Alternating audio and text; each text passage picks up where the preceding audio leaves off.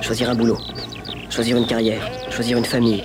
Choisir une putain de télé à la con. Choisir des machines à laver, des bagnoles, des platines laser, des ouvre-boîtes électroniques.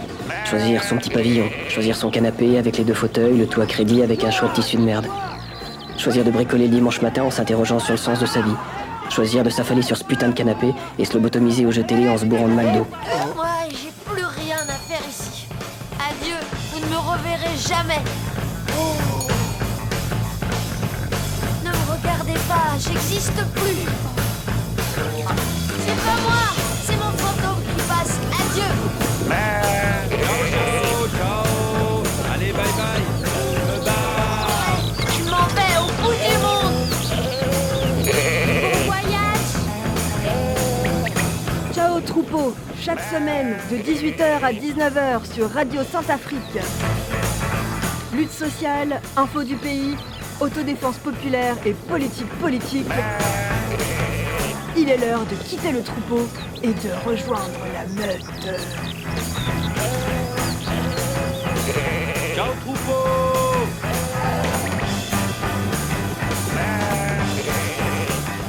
Bonjour et bienvenue dans Ciao Troupeau, la nouvelle émission de Radio Sainte-Afrique. Bonjour. Bonjour. En direct, s'il vous plaît, c'est parti pour une heure à peu près d'émission, tous les lundis de 18 à 19h. En direct, une semaine sur deux, rediffusé une semaine sur deux.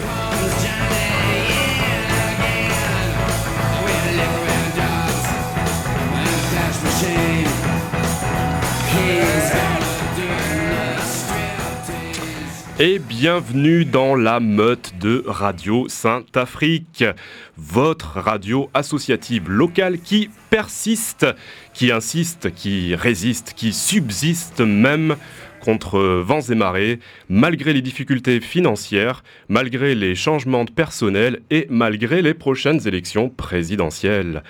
Alors, 2017, l'année de toutes les craintes ou de tous les espoirs?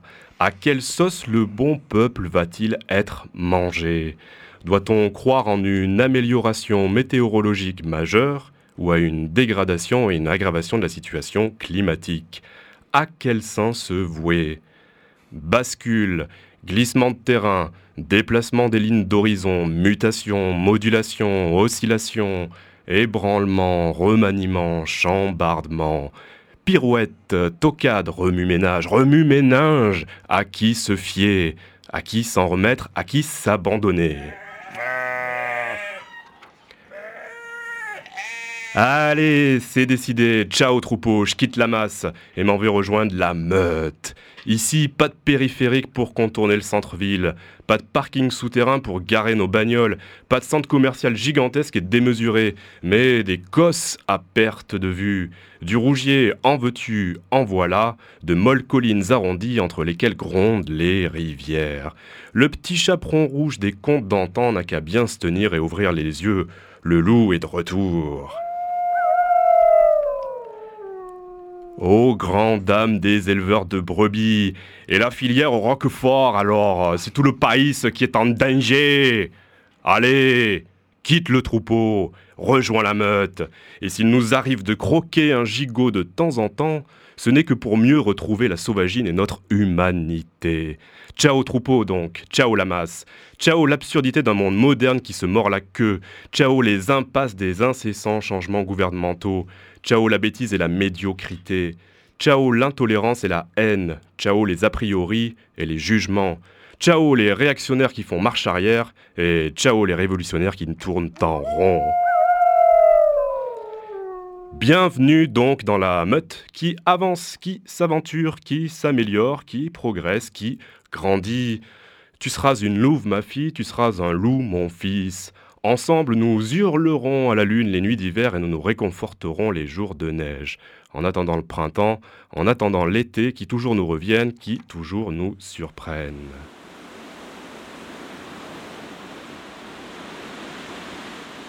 Une bouffée d'infos locales avec un petit tour dans notre belle ville de Saint-Afrique, nouvellement équipée de quatre magnifiques spécimens de caméras de vidéo protection. Mais nous voyagerons également en Algérie, évoquer de bons vieux souvenirs du temps des colonies et des mines antipersonnelles. C'est techniquement si simple. Et puisque nous causons voyage, Comment ne pas convoquer ce géographe libertaire français du 19e siècle, Élisée Reclus?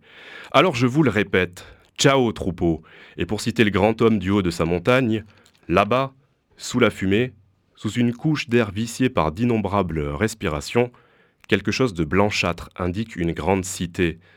Les maisons, les palais, les hautes tours, les coupoles se fondent en une même couleur rouilleuse et sale, contrastant avec les teintes plus franches des campagnes environnantes.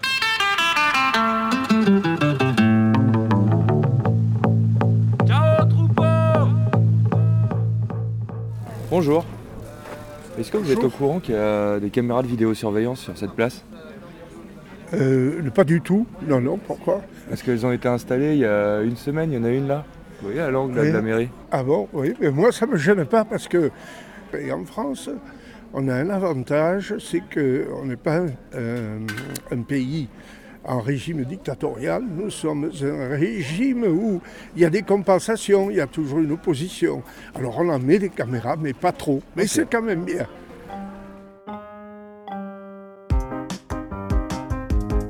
Bonjour madame. Euh, vous avez vu qu'il y avait des caméras de vidéosurveillance sur cette place? Non? Je pense que c'est c'est très bien. Ouais C'est très bien. Ça peut être utile parce que s'il y en a un qui dit que c'est pas lui, il peut voir euh, les gens. euh, enfin, D'accord. Et vous, ça vous dérange pas d'être filmé euh, non, pas du tout. Moi, je fais pas de mal à personne, alors pourquoi? Ok. ça me dérange pas Vous êtes au... Bonjour. Vous êtes au courant qu'il y a des caméras de vidéosurveillance sur la place? Ouais, ouais, je te crois, ouais, ouais, ouais. Et, euh, Je vous dis pas où elles sont, mais je crois que je les ai vues, ouais. il, y en a, il y en a une au-dessus là, à l'angle. D'accord. Ouais. Oh, ça, ça me dérange pas, moi. Ça vous dérange pas? Moi, je vais me reprocher, donc... euh, Non, non. Rien, rien, rien à se reprocher. Rien, rien, rien, rien à cacher. Rien, rien, rien à se reprocher. Rien, rien, rien, rien à cacher. Si tu n'as rien à cacher, alors on pourrait mettre une caméra euh, dans ta chambre à coucher et dans ta salle de bain et en publier les images sur Internet. Ou alors si tu n'as rien à cacher, on peut prendre ton login et ton mot de passe sur Facebook ou sous Google, les publier et que chacun puisse aller fouiller dedans. Nos listes de choses à faire, Nos tendres SMS nos écrits de colère, et nos carnets d'adresses, nos cafés préférés, nos horaires de piscine nos ennemis jurés. et le nom de la voisine. Rien, rien, rien à se reprocher. Rien, rien, rien, rien à cacher. Rien, rien, rien à se reprocher. Rien, rien, rien, rien à cacher. Bonjour monsieur. Bonjour. Est-ce que vous êtes au courant qu'il y a une caméra de vidéosurveillance sur cette place? Oui, absolument. Vous savez où elle est? Euh, euh, place à Liberté. Il y en a une place de la Liberté, mais il y en a une là aussi. Il y en a une là, oui, je Ouais. sais. Bon, foi, quand on n'a rien à se reprocher, on s'en fout. Vous voulez que j'en pense? On est sur- tout est, on est fiché de partout alors. Un peu plus, un peu moins. Avec Ça l'ordi- change pas avec- grand chose Hein? Ça change pas grand chose pour Non, vous? Pour moi ça ne change rien du tout. Avec l'ordinateur, on est tout est fiché. Alors vous voyez, quand je commande quelque chose avec l'ordinateur, on sait ce que j'ai commandé et on me- j'ai plein de réclames pour euh, le même euh, Ouais. objet. Alors donc, vous voyez qu'on est Mais fiché. là c'est la mairie là. Enfin, vous dites Non, ça vous- me dérange pas, je- m'en ou- fous, je m'en fous. Je m'en fous complètement, vous voyez. Ok, d'accord. 30 000 euros. Bon, vous savez, euh, on fait tellement de choses que. Se dire oh je n'ai rien à reprocher donc je n'ai rien à cacher euh, est un petit peu absurde euh, dans un monde où la surveillance est généralisée et où on a vu que c'est à trois niveaux de relation que les individus sont surveillés par la NSA. Donc si vous connaissez quelqu'un qui connaît quelqu'un qui est le frère, peut-être perdu de vue, d'un type barbu qui est soupçonné de commettre des actes de terrorisme, si vous n'avez rien à voir avec cette personne, alors c'est potentiellement tous vos emails, toute votre navigation, tous vos coups de fil, tous vos SMS qui sont espionnés par la NSA. Nos cartes d'adhérents, Nos radios, nos scanners, les photos de nos parents, nos bulletins de salaire, notre poire en chocolat, nos drogues favorites les vidéos du chat. et nos idées politiques. Rien, rien, rien à se reprocher. Rien, rien, rien, rien à cacher. Rien, rien, rien à se reprocher. Rien, rien, rien, rien à cacher. Est-ce que vous êtes au courant qu'il y a une caméra de vidéosurveillance sur cette place? Oui. Mais j'ai vu, oui, à l'entrée de la ville qu'il y avait les, les panneaux, ouais. Bi- Bien, bien et pas. Enfin, pas bien. Je comprends dans les grandes villes qu'il y ait ce genre de choses, pour les gens qui rentrent tard, etc. Ouais. Mais euh, après, ici, on- ça reste Sainte-Afrique, quoi. Ouais. Donc, euh, bon, ça me gêne pas. Il y a quatre caméras que tu as installées en courant décembre. Et euh, le budget, c'est 30 000 euros Ah oui, quand même. pour la ville. Du coup, je sais pas, euh, je sais pas, du coup. euh, Quand même, ouais. oui, on pourrait les mettre ailleurs, effectivement. ok. effectivement. Après, c'est vrai que ça fait un sacré budget pour Sainte-Afrique. Franchement, c'est bénéfique. Et Je ça- suis pour à 100 même Et ça, ça a changé quelque chose? Ah oui. D'accord. Oui. Vous avez remarqué que ça a changé quelque chose Ça a changé quelque chose. D'accord. Ouais, disons, bon, ça sert hein, pour les enfants, s'il y a quoi que ce soit, on va dire. Enfin, pour une, des dames agressées, des vols, des... Il y en a ça à Ah, ne sais rien, Des mais gens qui se font pas. agresser? Et Ouais, je sais mais pas, bon, mais euh, si les amis, il y a une oui. raison. hein. Après, c'est difficile hein, à juger. hein. Mais honnêtement, je suis pour. Bah, d'un côté c'est bien, mais d'un côté c'est nul d'être surveillé comme ça. bah, euh, la sécurité quoi. Ouais. Tu penses que ça peut servir à quelque chose? Je sais pas. ouais, peut-être. Ouais, peut-être. C'est- Ben, moi j'habite euh, juste sur la place du coup et je sais pas être filmé quand on sort les poubelles ou quoi, je sais pas si ça peut être, si ça peut être bien. Ouais. Enfin, Il y a déjà eu des problèmes ici ou?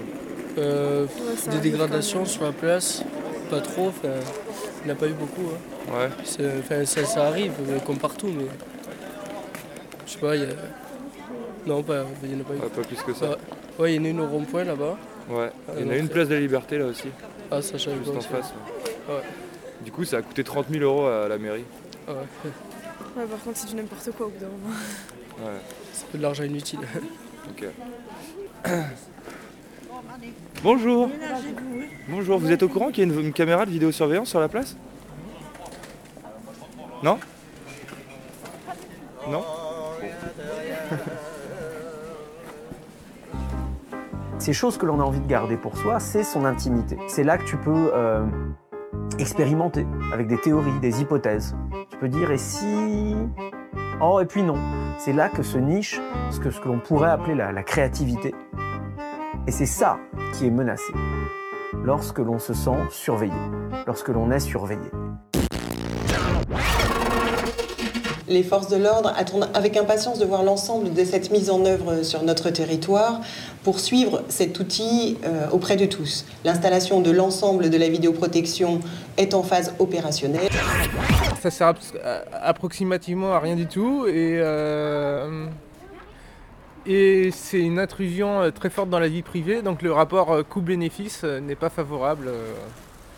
Euh. Si certains voient dans ce système l'œil de Big Brother et une dérive sécuritaire, la mairie s'en défend et parle d'un outil supplémentaire pour la prévention de la délinquance et non de répression. Ah, bien entendu, euh, nous, le- la- les services de police municipale, les pouvoirs de police du maire sont également pour- sont bien entendu pour la prévention et la tranquillité publique. C'est des aides supplémentaires que nous apportons aux fonctionnaires de police, à la gendarmerie euh, et, à nos collègues, bien entendu, de la police municipale.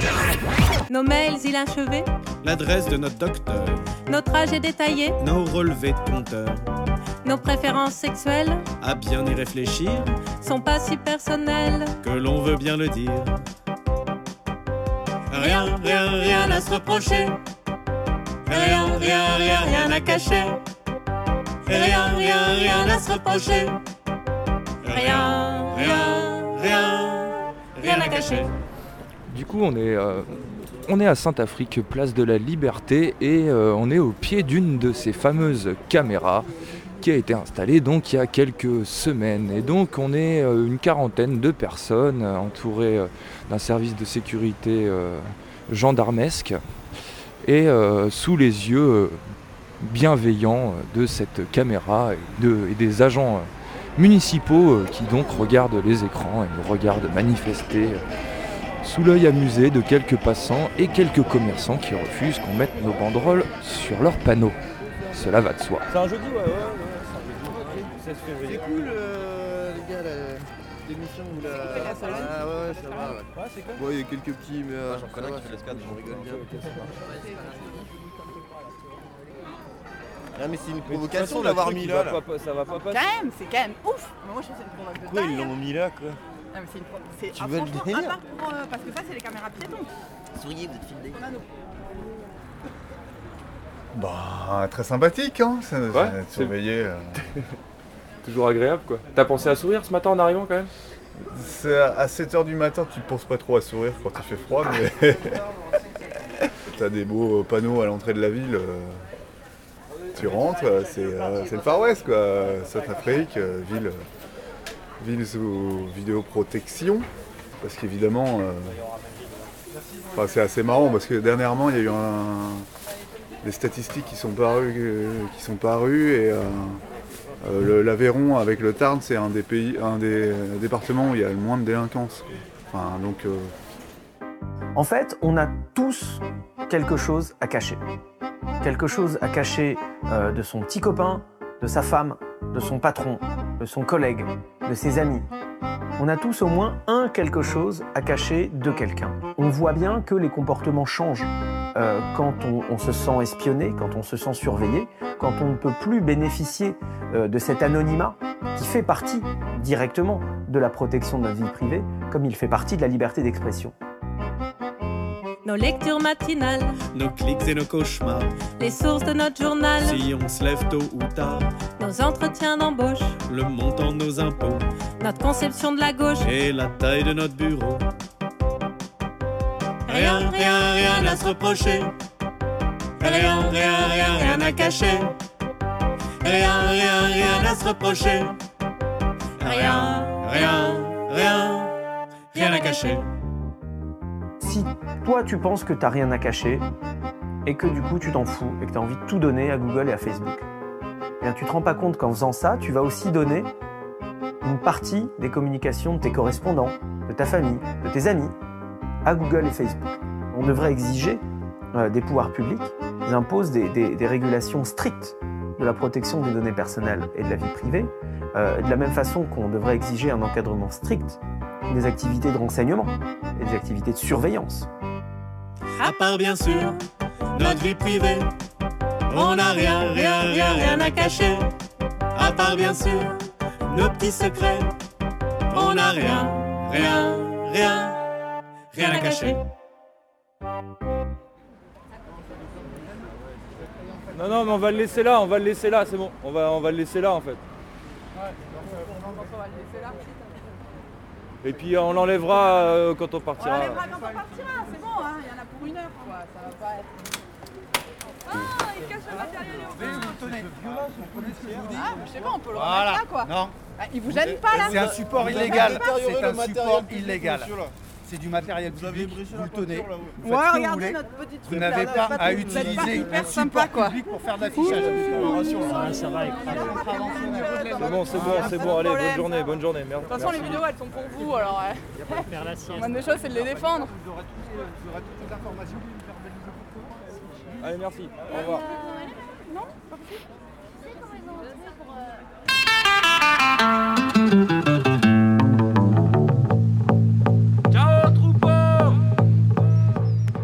Et voilà, donc ce petit sujet sur la vidéosurveillance, euh, vidéoprotection à Saint-Afrique, euh, bah donc c'était samedi dernier. Ah, c'est pas pareil, c'est pas pareil Clément, euh, vidéoprotection, vidéosurveillance, je sais pas, c'est peut-être de la novlangue en fait. Tu sais, on dit protection Oui, à la place oui, de surveillance, c'est plus soft quoi. Ouais, c'est ça, c'est ça. Ouais, Mais bon, bon, bref, donc du coup, pour revenir un petit peu dessus, c'était le rassemblement qu'il y a eu euh, samedi, donc euh, aux alentours de midi euh, à Saint-Afrique. Donc il y a un collectif qui s'est euh, qui s'est un peu monté autour de ça, et euh, donc il y aura des, il y aura des rendez-vous aussi à venir. Il faut rester euh, rester un petit peu à l'affût euh, des, bah, des des prochains rendez-vous. On les on en parlera sûrement euh, sur euh, Radio Saint-Af. Donc Mm. restez branchés sur le 96.7. Ouais, 30 000 euros quand même, hein, la petite bagatelle de 30 000 euros. Ça. Je crois qu'il y a Mm. deux tiers qui sont payés par l'État et un tiers par la, par la Mm. mairie de Saint-Af. Voilà, quand on sait qu'il y a des associations comme Radio Saint-Afrique qui exemple, ont besoin ouais. d'argent, par exemple, tout à fait, euh, ça fait un peu mal au... Enfin voilà, vous m'avez compris. Oui, c'est vrai, ça fait mal.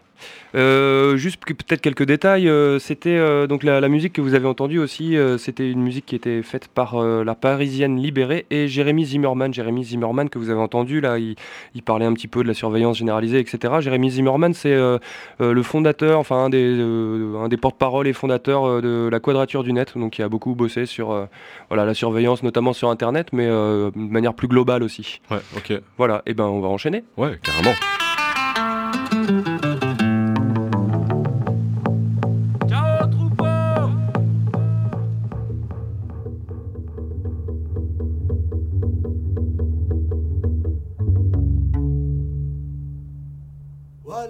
ديال والبقالة ديال بويا بكلام عبقري واش تلقوا الغامض بكلام معنوي؟ يشعل الظلام في نور النهار الممنوعة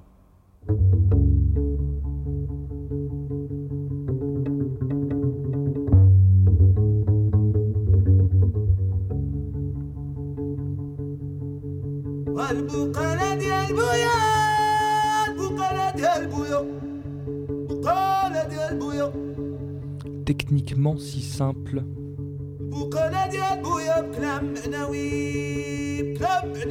Un court métrage de René Vautier, 1971.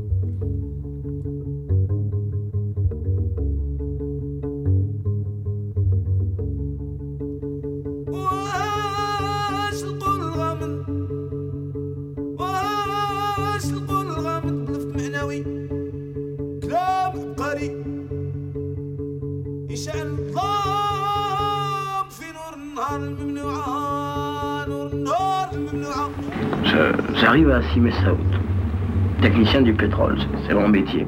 Vous savez, euh, à travers tout, le désert, il y a, comme ça des, équipes euh, qui s'occupent du pétrole, forage, euh, l'exploitation, tout ça. Et donc j'arrive là-bas, à Saoud, je débarque. Le, Far West, quoi. Il y avait, des torchères avec des flammes, des flammes comme ça. Et à part qu'elles font bien sûr 15 mètres de haut, quoi, et que ça brûle tout le temps, jour et nuit, ça s'arrête jamais. Et à Sim et Saoud, euh, c'est du sable, bien sûr, c'est le désert. Et là, il y a des baraques, des baraques en bois sur le sable. Et autour, autour de ces baraques, sur le sable, il y a des arbres. Parce que parfaitement, on a planté des arbres dans le désert qui ont fait ça, bien sûr. Alors, vous comprenez, bien sûr, on dit, les, juifs, euh, ils ont des orangeries dans le désert, tout ça. euh, c'est de la rigolade, parce que nous aussi, on l'a, quoi. Chaque arbre, ça coûte à peu près, euh, je sais pas, 100 000 francs par an, on m'a dit. Alors, euh, sûr, les Arabes, ils peuvent pas se payer ça. Et pourtant, ils auraient pu. Puisque les Juifs, ils peuvent, les Arabes, ils auraient pu aussi. Bien sûr, si, les Arabes, ils avaient fait comme les Juifs, euh, si c'était débrouillé, ils pourraient. Rothschild, Rothschild, il a, il a bien trouvé de l'argent pour les Juifs. Alors, euh, si les Arabes étaient allés lui demander bien gentiment à Rothschild de l'argent, vous croyez qu'il n'en aurait pas trouvé, Rothschild? Il en a tellement. C'est évident. Seulement, les, les Arabes sont des gens qui ne savent pas demander, vous comprenez? Ils savent pas. Ces gens-là, ils n'ont pas de tact.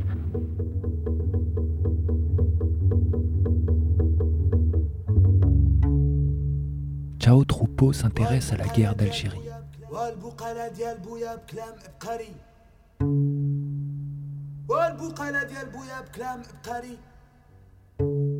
واش تلقوا الغامض بكلام معنوي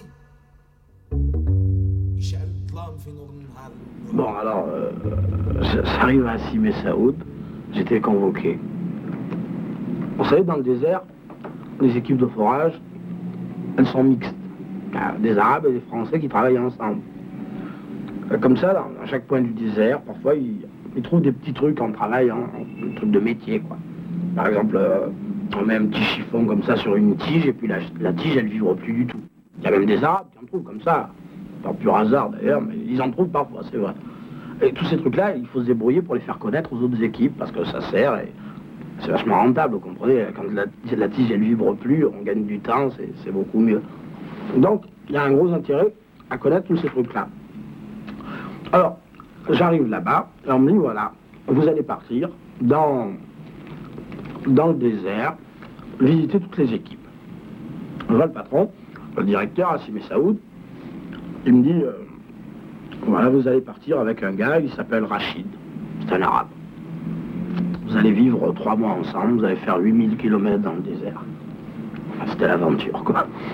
Il me dit, mais d'abord, il faut que vous vous connaissiez, et vous avez pour ça cinq jours, ici, pour vous connaître. Alors, moi, ça me plaît. euh, Voyager, tout ça, je suis un type d'aventure. L'esprit ça, l'aventure, ça me plaît, quoi. Et on me présente Rachid. Moi, l'aventure, ça me plaît, mais avec quelqu'un qui a du tact, vous comprenez Pour vivre trois mois avec quelqu'un, il faut vraiment qu'il ait du tact. Voilà. Alors, avec Rachid, je vais manger à la cantine, comme ça. Moi, au début, euh, vachement sympa pour mettre en confiance, tout ça, c'est. Ouais, ces gens-là, ils sont complexés.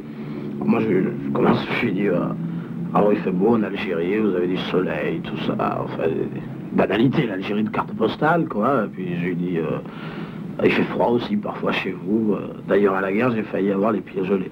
Là, c'était un terrain un peu épineux, on est venu à parler de la guerre.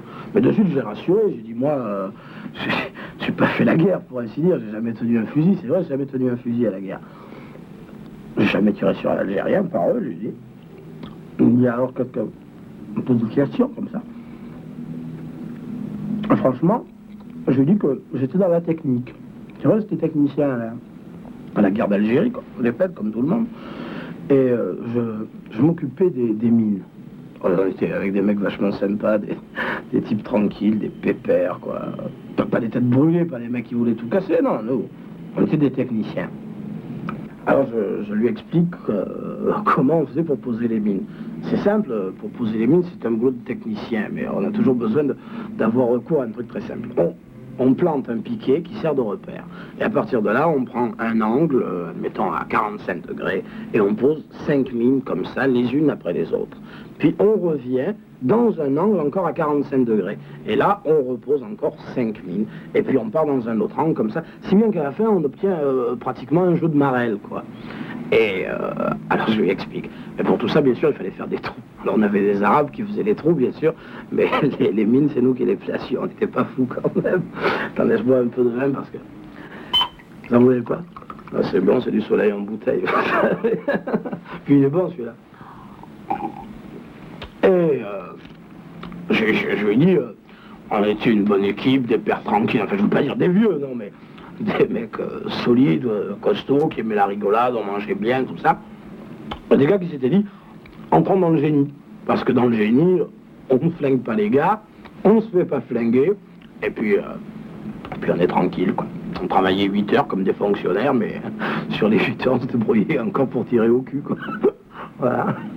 Alors bien sûr, on tirait au cul, mais quand même l'Algérie d'hiver, il fallait se la faire, euh, surtout du, côté de Soukaras. Alors le comme ça, il relève la tête, et il me dit, moi je suis de Soukaras. Alors je le regarde comme ça, et puis euh, gentiment, quoi, euh, histoire de lui faire plaisir, tout ça, on aime toujours bien entendre dire du, du bien de son pays, tout ça. Je dis, ah oui, c'est très joli, on y allait souvent faire une virée, j'en garde un très bon souvenir. Et après, le pourpoint, comme ça, il me dit, on a quelques jours encore. Tu veux qu'on y aille? Alors moi, je... Ah, je dis, ah oui, ça me ferait plaisir. Alors je dis, oui, d'accord. Et nous voilà partis pour Soukara.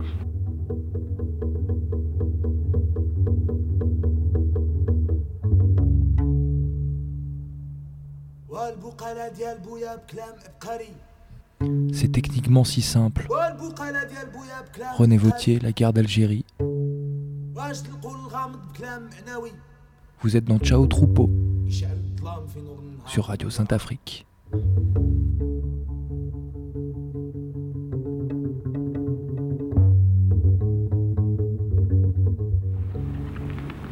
Ben, pendant trois jours, vous savez pas ce qu'il m'a fait?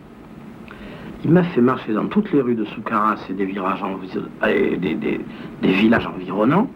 Et chaque fois que tous les 100 mètres on rencontrait un gosse à qui manquait une main, un bras, une jambe, il me disait il a sauté sur une mine.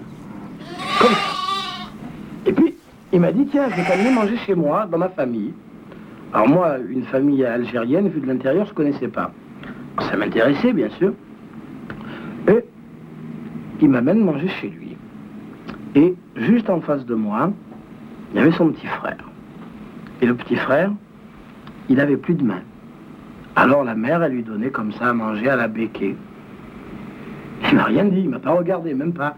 Mais quand même, je suis pas fou, vous comprenez, faut pas me la faire. Je savais bien qu'il avait sauté sur une mine. Mais ces gens-là, ils ont pas de délicatesse, ils ont pas de tact, vous comprenez Alors ils me l'ont mis juste en face, comme ça. J'aurais quand même pu le faire manger à la cuisine, je sais pas, moi. C'est tout ça, c'était pour, pour rappeler l'histoire de la guerre, tout ça. Il se régalait, le gars, c'est tout. Et puis, on a, on a continué à marcher, tout ça. Et il m'a amené à l'hôpital. Et à l'hôpital, là, il y avait des docteurs, des, Cubains et des Bulgares. qui soignaient comme ça des, tas de gosses, infirmes, estropiés, tout ça. Puis on est allé dans les champs. Et dans les champs, là, il y avait des, gars qui enlevaient les mines. Et c'était euh, des Algériens et des Russes. Il me dit, tu vois, ce sont des Algériens et des Russes. À moi, ça m'a plu. J'ai dit, c'est bien, c'est la, coopération internationale, quoi. J'ai même cru qu'il allait me présenter aux Algériens, aux Russes et leur dire, ah, c'est lui qui a posé les mines, ouais. Non, quand même, il n'a pas osé, il n'est pas allé jusque-là. Alors, quand vous parlez de vacances et de, rencontres, de se connaître, ça me fait bien rigoler, quoi. Quand on est remonté dans la voiture, j'ai été bien forcé de lui dire quelque chose, puisque lui, il disait rien. J'ai dit, tu sais, euh, si tu m'en veux pour, pour les gosses qu'on a vus, pour tous ces estropiés, euh, pour toutes les mines, tout ça, il faut aussi que tu en veuilles à, à ceux qui, qui payaient leurs impôts pour qu'on fasse la guerre, pour qu'on fabrique des mines, à ceux qui votaient pour que la guerre, euh, les militaires ne, partent pas, quoi. Je dis, moi, moi, ce que je faisais, c'était simplement un boulot de technicien. Et puis c'est vrai, c'était simplement un boulot de technicien. Il m'a dit, oui, je sais, c'était techniquement si simple.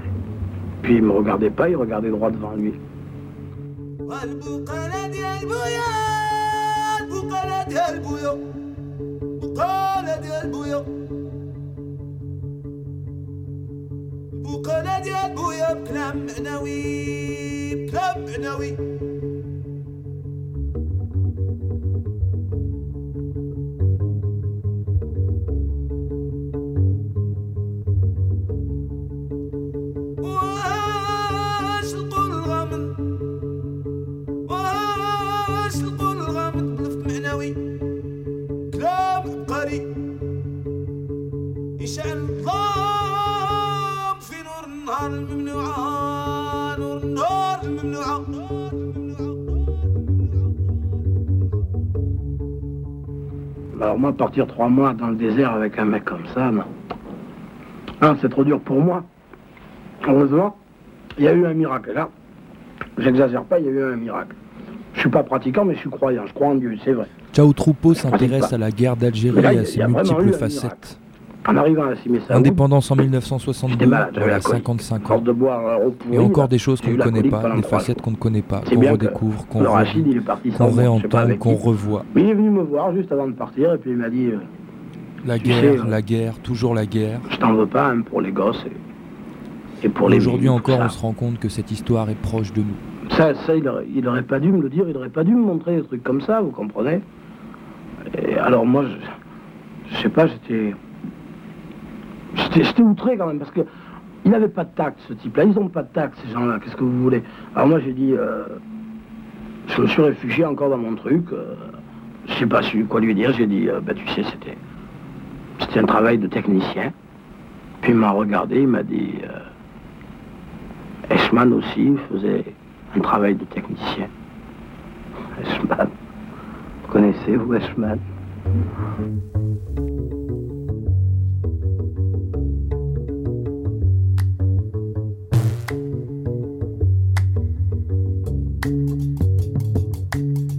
Ciao Troupeau s'intéresse à la guerre d'Algérie et à ses multiples facettes. Indépendance en 1962, voilà 55 ans. Et encore des choses qu'on ne connaît pas, des facettes qu'on ne connaît pas, qu'on redécouvre, qu'on relit, qu'on réentend ou qu'on revoit. La guerre, la guerre, toujours la guerre.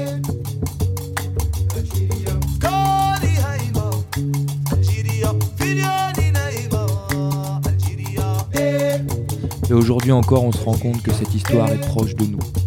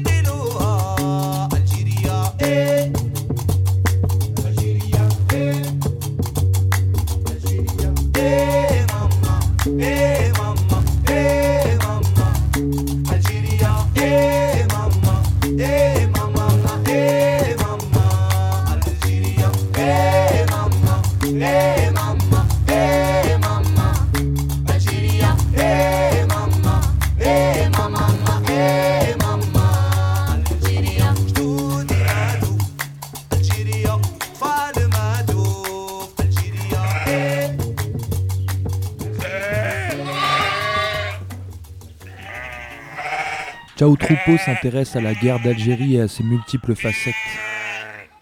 Indépendance en 1962, voilà 55 ans.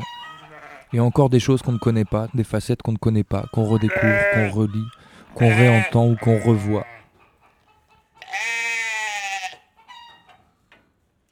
Ciao Troupeau s'intéresse à la guerre d'Algérie.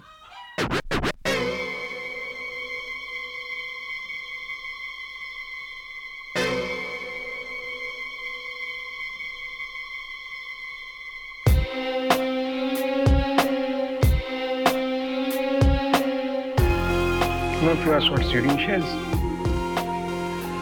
il y a un para qui venait derrière moi, m'a mis une sorte de boucle d'oreille, de pince, une de chaque côté. Alors il me repose la question, est-ce que tu veux parler ou non? J'ai dit, je vous jure que je, ne, sais absolument rien. Il ne m'a pas laissé terminer la phrase que ça a été le- une décharge, alors vraiment une décharge d'électricité.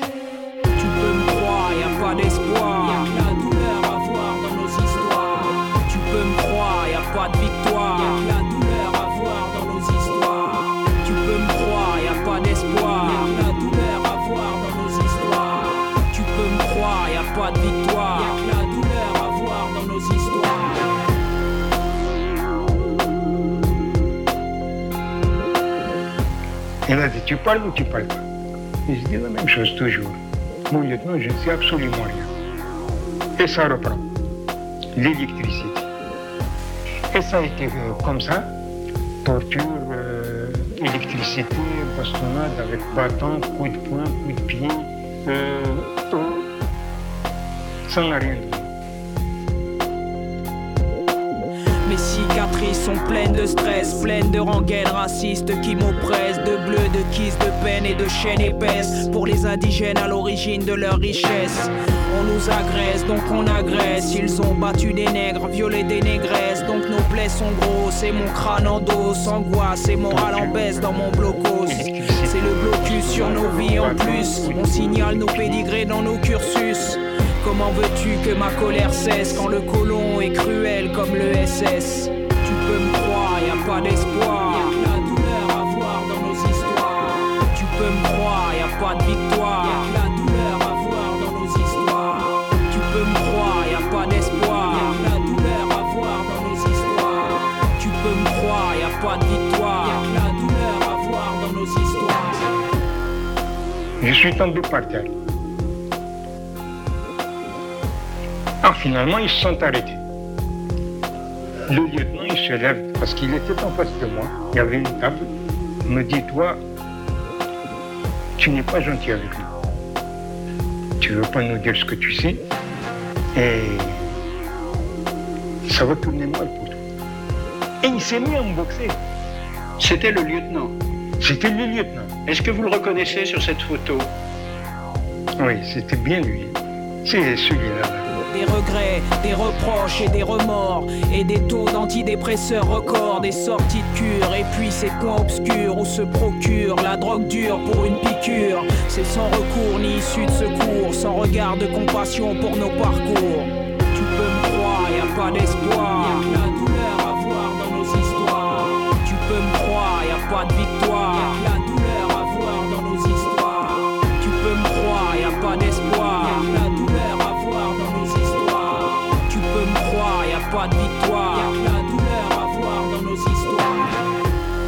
C'est après que j'ai appris son nom. C'est à la suite euh, du, de mon refus de reconnaître les faits. Alors là, il s'était mis en colère. Il m'a dit, je te jure que tu vas parler, sinon je m'appelle pas le pain. Nos vies font les gros titres dans leurs chapitres. Les journalistes flippent et leur cœur palpite. S'inquiètent qu'on fasse sauter sous tes cockpits. Y a pas d'espoir dans mon périmètre. Ma cote est nulle à leur applaudimètre. Tu peux me croire, faire l'étonner, sourire avec ironie. C'est le point de vue des damnés des colonies. Tu peux me croire, y a pas d'espoir.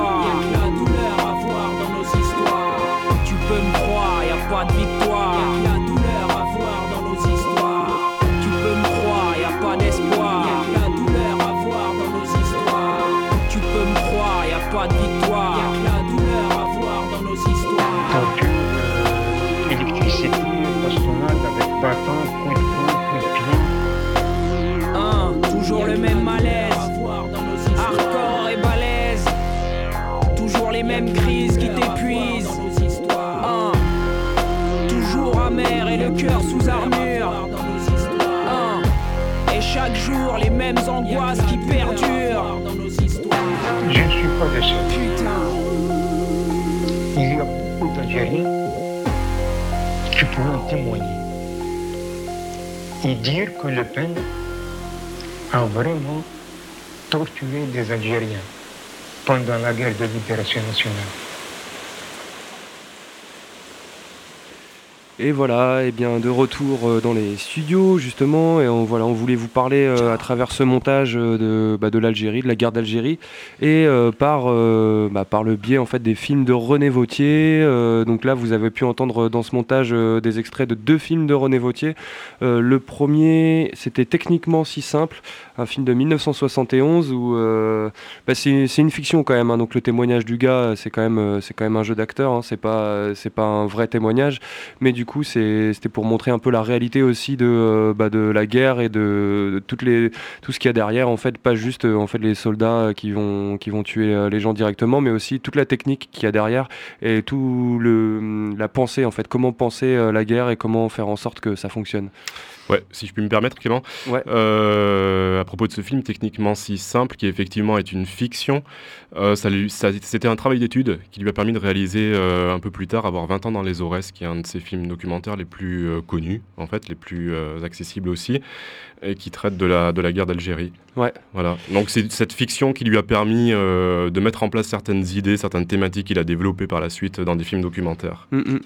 Ouais, bien sûr. Et donc, du coup, après, le, le second extrait, en fait, c'est à propos de l'autre détail. C'est le film, euh, le film, en fait, euh, là, qui a été mixé avec un morceau de caset.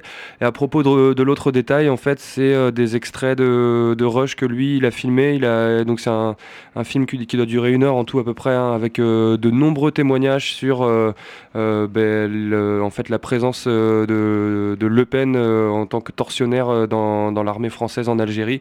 Et donc, c'est des, des images et des témoignages qui ont servi au- lors d'un procès en 1984, euh, quand Le Pen avait porté plainte pour diffamation à l'encontre du canard enchaîné qui avait révélé le fait que, que Le Pen avait été tortionnaire en Algérie. Donc, du coup, il n'a jamais été condamné, forcément, puisqu'il y a l'immunité, etc. etc.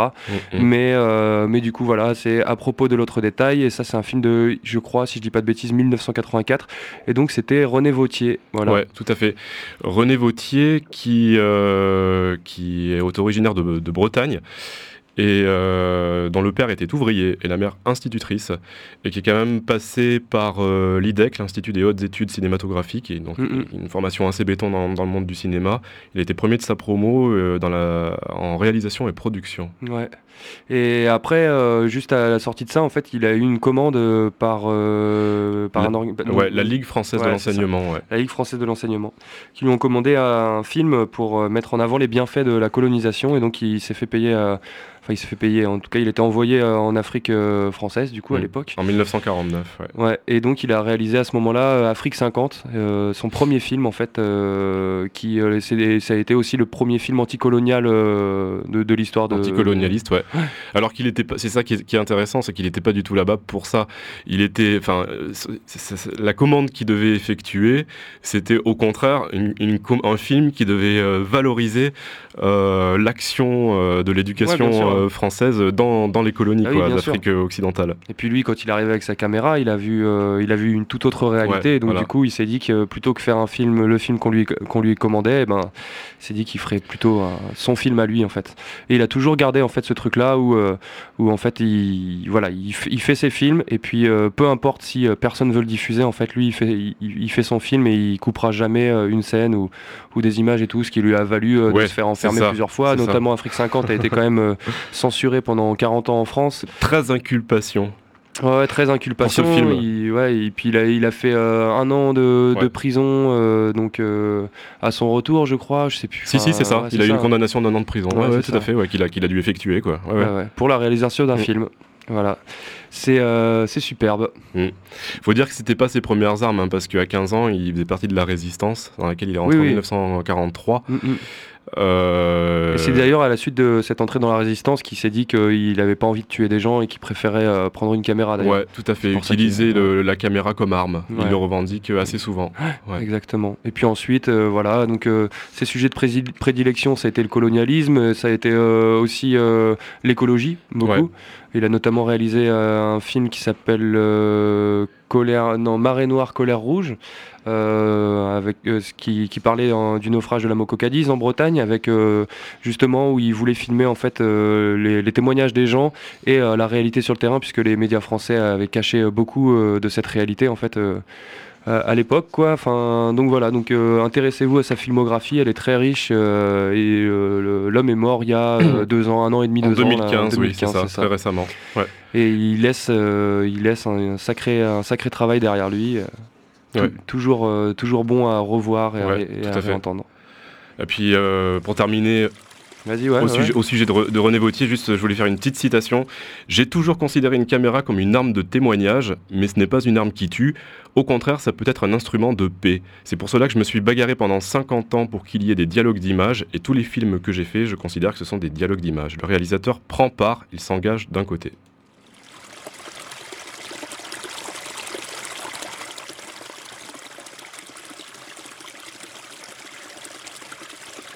Le mouvement qui nous emporte n'est pas le fait de simples énergumènes ou de pauvres rêveurs.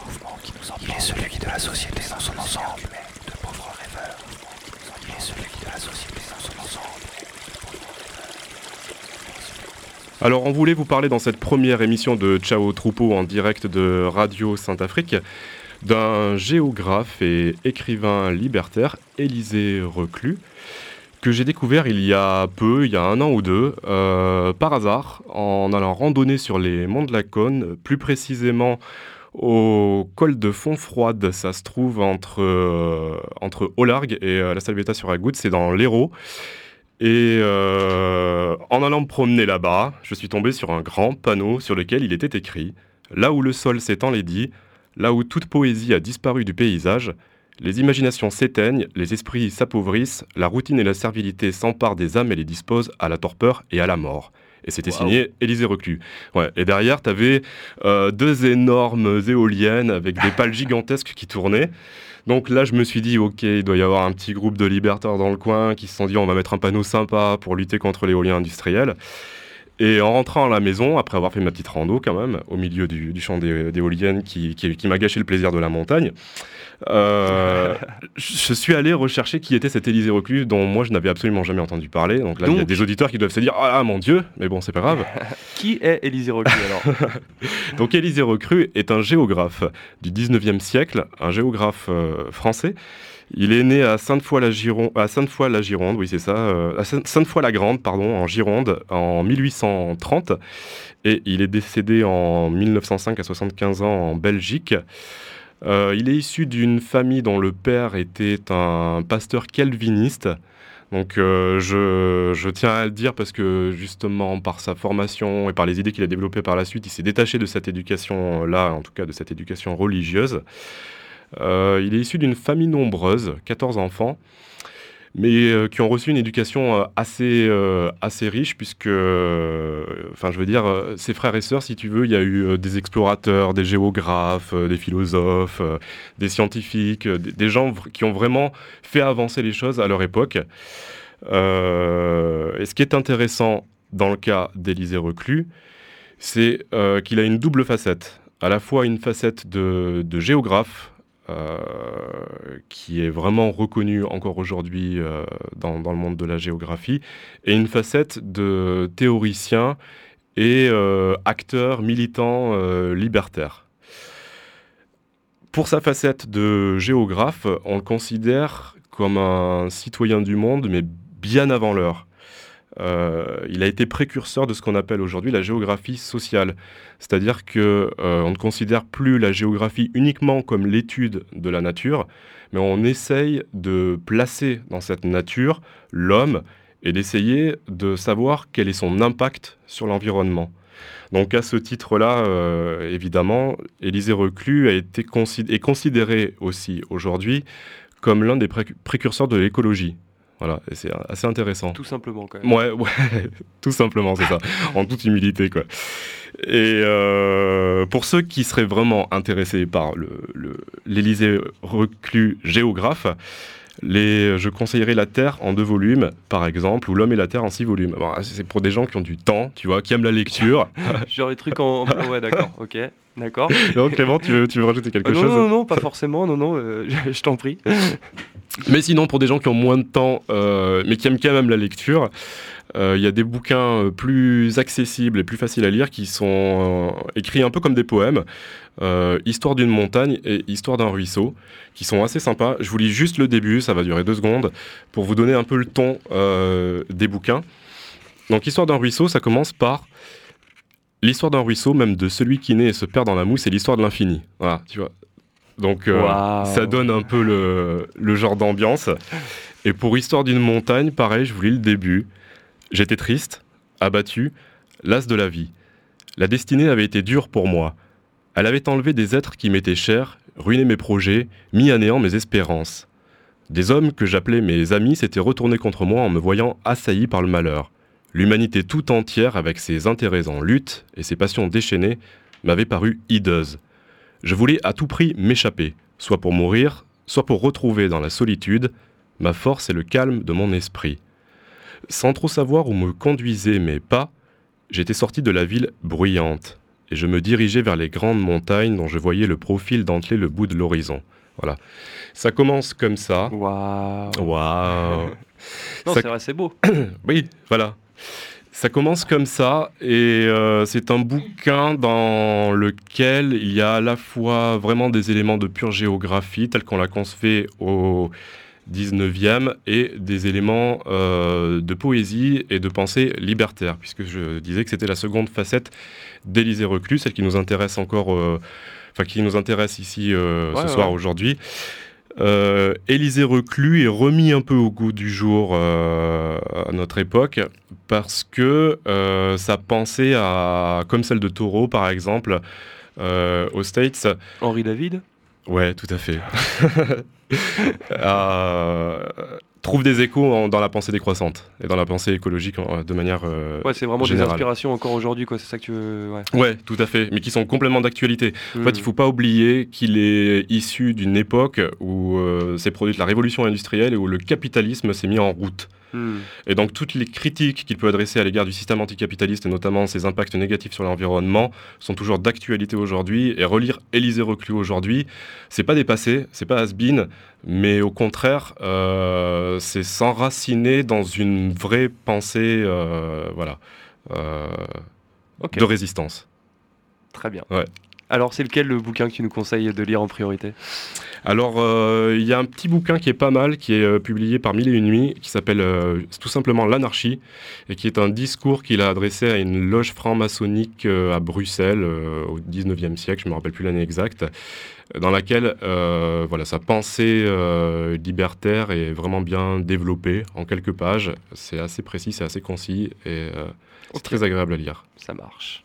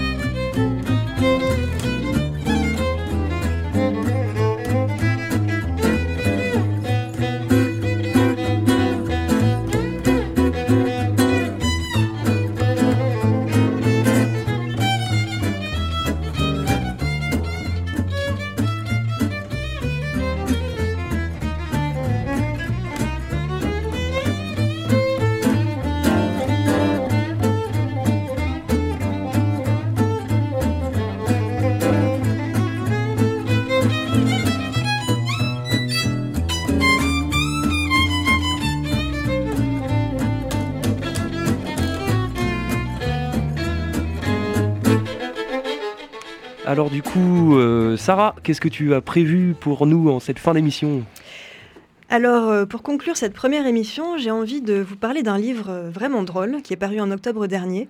Ça s'appelle Le problème avec les femmes. Ah, j'espère que ça sera moins chiant qu'Élysée Reclus. Hein. C'est un vaste programme en tout cas. Alors, c'est un livre illustré qui est signé par la Britannique Jackie Fleming et euh, qui est traduit de l'anglais par Nora Boazzuni. Et ça parle de la place des femmes dans l'histoire. Alors, Nico et Clément, est-ce que vous pouvez me citer des femmes scientifiques qui auraient vécu avant le XXe siècle? Euh, ouais, des tonnes. euh, Enfin, euh, ouais, non, en fait, non, pas vraiment quoi. Euh, la Marie, la mère de Jésus non, Ah, ah non, Marie Non, Curie, tu veux dire? Non, c'est 20 e je crois. Et oui, euh, pourquoi c'est si difficile de citer des noms de femmes euh, artistes, écrivains, scientifiques? Eh bien, Jackie Fleming, elle a la réponse. Autrefois, les femmes n'existaient pas, et c'est pour ça qu'elles sont absentes des livres d'histoire. Il y avait des hommes, et parmi eux, un certain nombre de génies. Puis quelques femmes sont apparues, mais leurs têtes étaient si petites qu'elles étaient nulles en tout, sauf en broderie. Donc voilà, tout le livre est un peu sur ce ton, c'est euh, vraiment une démonstration hilarante, mais qui fait plutôt rire jaune en fait, euh, de la façon dont les femmes ont été empêchées de penser ou de découvrir, et des graves tourments qui les attendaient si elles s'aventuraient en dehors de la sphère domestique. Euh, D'ailleurs, c'est une sphère que Jackie Fleming dessine littéralement, où, euh, je cite, elle faisait des choses pas trop pénibles comme s'occuper des enfants, récurer le plancher, laver les draps et les rideaux, coudre des boutons et travailler à la mine de charbon. Alors il y a eu de grands génies comme euh, Darwin, Maupassant ou Schopenhauer qui leur prédisaient en effet euh, calvitie, barbe ou mise au monde d'enfants tout ratatinés si elles étudiaient malgré leur petite tête et leur cerveau spongieux. Et oui, pour Ruskin, un écrivain anglais, l'intelligence de la femme n'est ni inventive ni créative, sa grande fonction est dans la louange. Alors j'ai envie de vous citer d'autres euh, passages. Euh, donc elle euh, cite le collègue et ami de Darwin, Georges Romanes, qui disait que les femmes avaient beau être inférieures intellectuellement, leur cerveau pesant 140 grammes de moins, elles étaient supérieures en ce qui concerne les tissus d'ameublement et les déconvenus, ceux qui tombaient bien. Alors voilà, au fil des pages, on découvre aussi des femmes qui ont fait des choses extraordinaires, malgré leur, nullité intrinsèque, bien sûr, comme la marquise du Châtelet, une mathématicienne, femme de lettres et physicienne française du XVIIIe siècle, ou encore Elisa Grier, la première afro-américaine née esclave à pratiquer la médecine. Donc voilà, le problème avec les femmes, c'est publié chez Dargo et ça coûte 12 euros. Cool.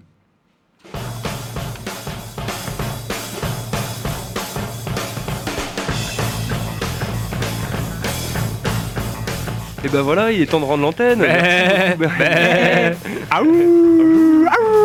On a été très content de, de faire cette première émission. Elle En sera- direct. En direct, elle sera suivie par d'autres. hein, euh, donc dans deux semaines. En fait, euh, je sais pas si ça a été bien compris, mais on, est en- on sera en direct toutes les deux semaines. Voilà, c'est ça. Puis la semaine prochaine, vous pourrez entendre la rediffusion. Voilà, tout à Voilà. fait. Donc si, si vous entendez la rediffusion, ah ouais bah voilà, il faudrait peut-être euh, préciser. Donc là on est le 16, euh, la prochaine donc le 25. Non, c'est pas ça. Bon bref. Le 20 si vous êtes le 23, On est meilleur en radio qu'en maths, voilà. c'est pour ça qu'on fait de la radio. Et donc la prochaine émission le 30 janvier. Ouais, voilà, exactement. Bah, si tu le dis. Heureusement qu'il y a une femme parmi nous. Allez, bonne journée, bonne soirée à toutes et à tous sur Ciao, et- et à dans deux semaines.